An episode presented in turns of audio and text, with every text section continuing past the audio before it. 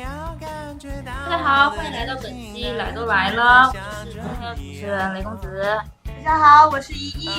大家好，我是奶茶。大家好，我是彩彩。多一分爹味，少一分成熟，中年性感真的存在。会会讲到这个话题，是因为春节档的时候看了很多部电影嘛，还有电视剧也看了。不惑大叔们开始主演一些电视剧，而且都还蛮精彩的。他们的影视作品呢，基本上都是名声在外，但是综艺节目呢，基本上都不会出现他们的身影，就概不营业。比如说有广东十佳导游张志文老师，也就是我们的强哥，强哥高启强，我们的强哥，你们有看吗？黄对标，所以他梗好多啊，他会在那个微博上啊，还有别的什么平台上会直接回答粉丝的问题，比如说粉丝说张志文老师，我是你的影迷，你的电影什么时候上线啊？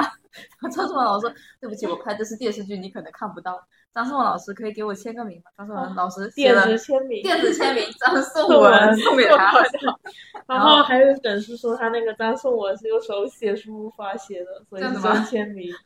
张译老师一正一邪，在那个《满江红》里面演的是个坏蛋，然后在我们《狂飙》里面演的是唯一纯白的茉莉花。嗯安心。安心。 对，然后除此之外，还有《三体》里面的于和伟老师、张鲁一老师，还有那个大叔派的典型段奕宏啊，还有哇，张涵予，以及一个相对比较有争议的人吴京。嗯， 他算是比较输的人吗？还是他比不较爹的算人？书吧？本期来都来了，我们一起来内卷书圈，慧眼识书。我有一个，谁我很喜欢黄宗泽，黄黄宗宗泽，哦泽，他现在已经算熟了，他算叔他叔，算他算嗯他很帅啊，他那个脸不管怎么说，说？怎么说？他说长就很腔调啊，很腔调，就是他哇，这上海的话，很是灵很灵说。他他还戴个耳钉，嗯然后就不光脸还有很多皱纹，然后他一笑起来就是算是满脸皱纹嘛，嗯嗯但那个味道就不一样，就嗯，是写满了故事 感觉。写我的故事。对对对，我是感觉很 帅。你你是有看过他什么电电视剧喜欢上？我是看了他综艺，就是或者就是抖音刷到那种，因哦，为他演的都是 TVB 吧，嗯，对啊，对的，香港的。对哦我对没的。而且现在作品很少，我都没怎么看。迷住黄宗泽是八零年的，哦，那那就是算叔算对小叔嗯算叔，书了吗？小叔叔，零零后算叔叔了。有个表格你可以看看。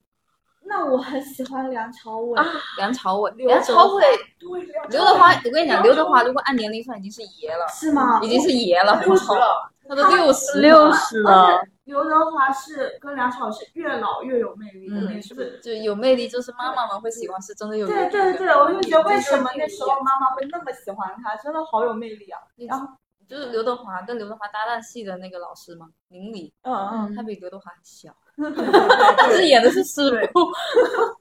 嗯很多人都说张译是个非常内卷的人，嗯但他这种内卷是带着你也摩拳上升的那种内卷，为什么？因为他自己会做很多功课嘛。对对对，啊，讨论的时候会让大家也会发表对其他角色的一些想法，然后大家可能就会受到一些触动，然后就啊，那我也要演的更好，怎么样的这种感觉。郑张译有个塌房事件，主要下一但下是个盘。你知道《满江红》的时候，张译是演一个就是反面，坏人哇，他把那种阴郁的那种感觉哦演的好，也很有味道。嗯我我印象很深是中间有一幕，他不是在看那个沈腾演的那个角色在受刑吗？嗯，那个对，眼神就特别，就是那种看的很爽的那个眼神，跟那个嘴巴的表情就对对对就就演的特别好。镜头就切换的时候就感觉，哦，我真的在演一个大坏蛋。相较于我觉得叔叔类的段奕宏，哎，你们没有略过？我有啊，方一红老师就是三个字：性张力。对， 就很有那种哦感觉哇，荷尔蒙就是那种感觉。是的，你不会觉得他很油吗？为什么不油哎？不油，他有经典全是但他本身演，比如说他跟邓超不是演那个《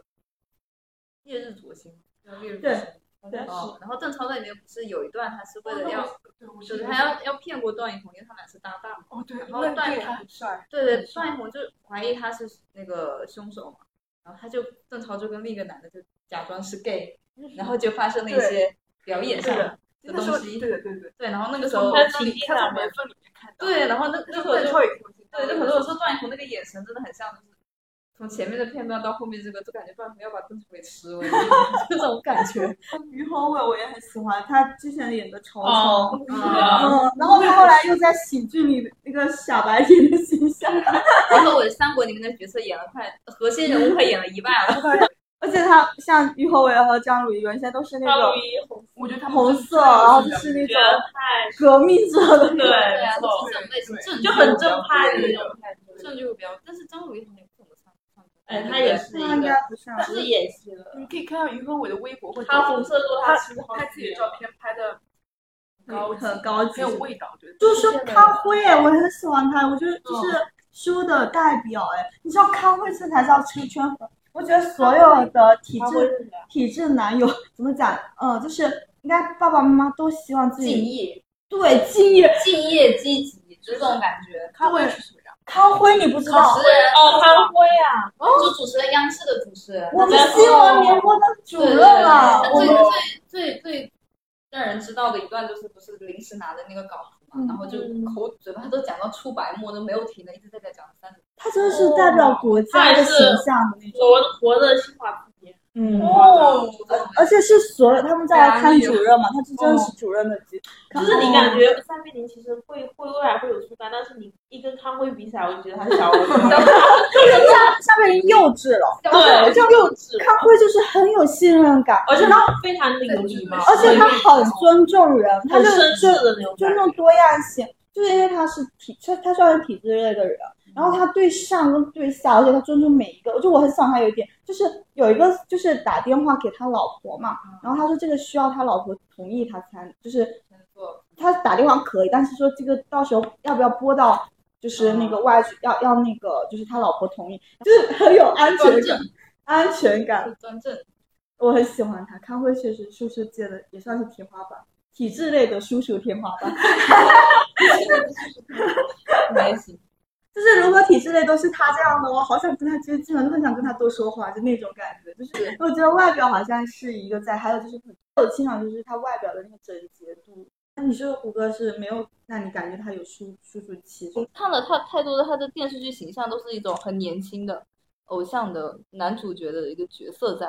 就他的那个偶像也不是说现在那种流量的偶像，我觉得他为什么他隐婚而且还单恋，大家都是祝福他，因为我觉得他没有什么花边的新闻嘛，而且他的作品基本上大家也都是好评，至少大家看过就是很努力的那种。但是我觉得我没有办法认为他是输的原因，主要还是太早出现在我的童年记忆里嗯，就觉得他偶偶像感觉，可能再过几年，就是可能他再演多一点这种不一样类型的剧以后，可能可能会有点转变。他本来年龄就比于和伟、张鲁小很对，他就比张鲁一小三岁，你是不是想不到张鲁一是八零的，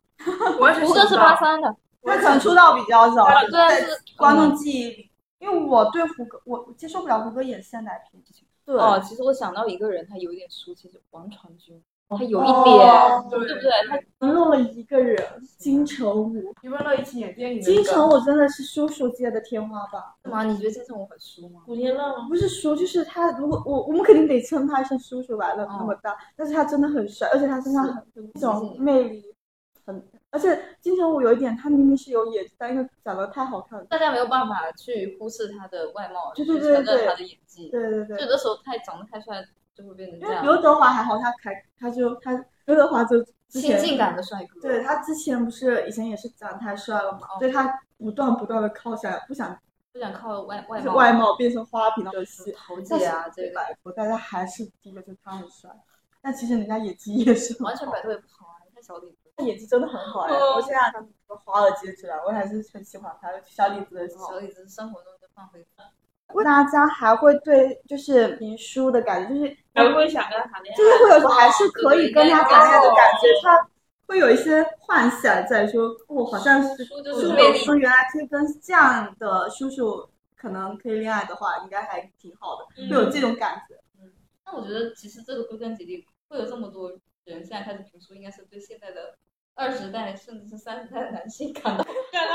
感到失望。我需要一个叔叔，叔叔打引号就是等嗯于成熟男人、稳重男人、嗯有魅力的、有幽默细胞的男人。 有没有发现，是好对啊像是不是到什么时候情绪价值疯狂的会输出，就因为好嗯像年下都特别的幼只是稚。年下 的同年龄陶段冶都已很经幼稚。到了，我我先来讲，我如果从我自己这边也写，就从一些电视剧的角色里面来讲，如果从外形上来讲，就它那个氛围感，我觉得那个《黑暗荣耀》的何道影有，因为它给人感觉就很静谧。你有你有看吗？我有，我有，我有，我有，对，你你我懂知，道。就凯凯也还没看，对不对？你们回去看解说就知道了。它是一个怎么讲，让人感觉很禁欲人，感觉过去他没有嗯什么缺点，感觉过去没有什么缺点，包括对什么小孩还有自己妻子都很好。但是在他没有缺点的形象下，你又能感觉到他一定是存在一些那种狡诈的心里有有一点心理的挑战的，这就很很禁欲。我觉得从外形上来说，嗯这个确实我说对是是这种感觉。是的，然后从性格上来说，我觉得就是就是鬼怪里面的孔刘啊，叫西，就是那种包容你的感觉，就这种性格上可能就是孔孔刘的那个鬼怪里面的一个形象。就是那种嗯，外表外表，我就希望他更男孩子气一些，嗯那、到老的时候更有男就是男人味道上。那我对周俊港，只要因为我会认为是到那个年龄层，他首先他年纪加持，而且他的工作加成下，他会有自己的那种，就是那那那那里就是你刚才提的那种河道音嘛，他就就他其实是 A 面和 B 面，他既是深渊又是一个，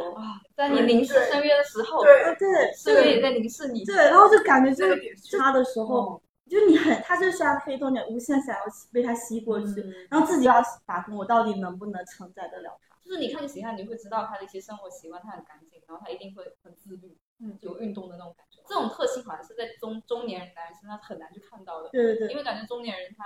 不管是男性还是女性，都会被生活给对，能保持这么长时间自律的人，他一定是不简单的人。然后你对会对觉对得对对嗯我能驾驭得了这种人吗？对我能跟他交流吗？我跟他能同频吗？我能这样？就是你内心开始，你就会有一种挑战感，嗯挑战感之后就是很，就这种人，我们我觉得可以定位到他的魅力在。嗯，魅力所在，魅力的值在，就在觉得那里。嗯，你就越想了解他，就越有，我觉得这种又又蛮可怕的。他从从先从第一眼从外形上看，你就可以想象到一些他的特性，对对然后对你越去接触他，越可能又会就会发现他不一样，会深陷其中。对，就像梁文道，他天天穿西装，我都觉得他好有魅力。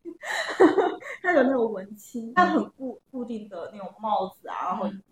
一个细帽的，嗯然后然后就走出来了，就是哇，这这这是一个老师，然后他是一个一定经历过很多很多的，一定可以跟他交流，一定一定能提升，就那种感觉。那如果跟一警定察会，一定会在紧张，但是这种人往往是，反而呢不跟你说话就算了，他你知道我，因为我跟他不能同频，我跟他讲话，但是他还会引导你讲话，引导你跟他交流，这种太可怕了。这个再多一分就变跌位了。他他他他引导你讲话的时候，他也不会去拿捏的那个，我知道，，就是我的意思就是，如果说他是如果是别人，因为上了年纪以后，他就会觉得说他可以知道，反正那这个如果多一分就很低位。那如果现在听完的话，凯凯你会怎么去判什断中年性感？现在听完中年性感，感觉好像不是我可以涉及的领域，我还 是还是要好好接触。还有二十岁的差距，还早还早。对，还是想嗯感谢收听本期《来都来了》，真的收听大家如果有任何问题和建议，欢迎在评论区和我们交流。来都来了，我们下期见，拜拜。没有感觉到我的内心，它一直在想着你啊。啊、oh, my queen，我找在哪里？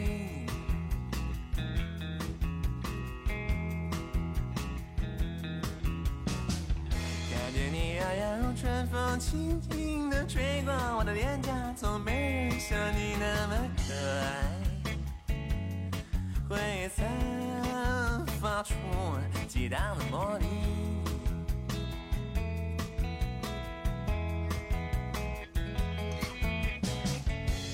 只是要亲吻你，亲吻你，呀呀呀呀，再亲吻你，用尽我所有的记忆。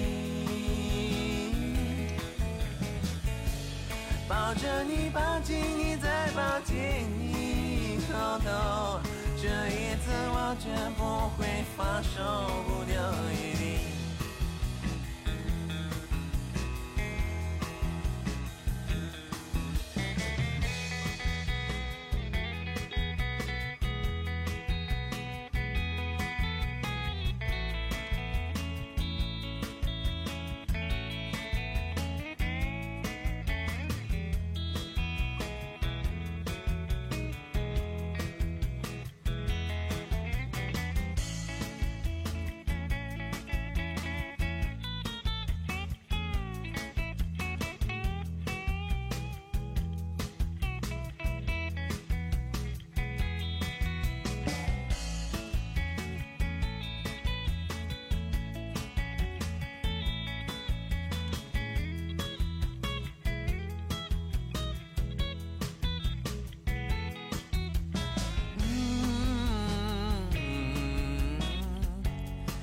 恋情调，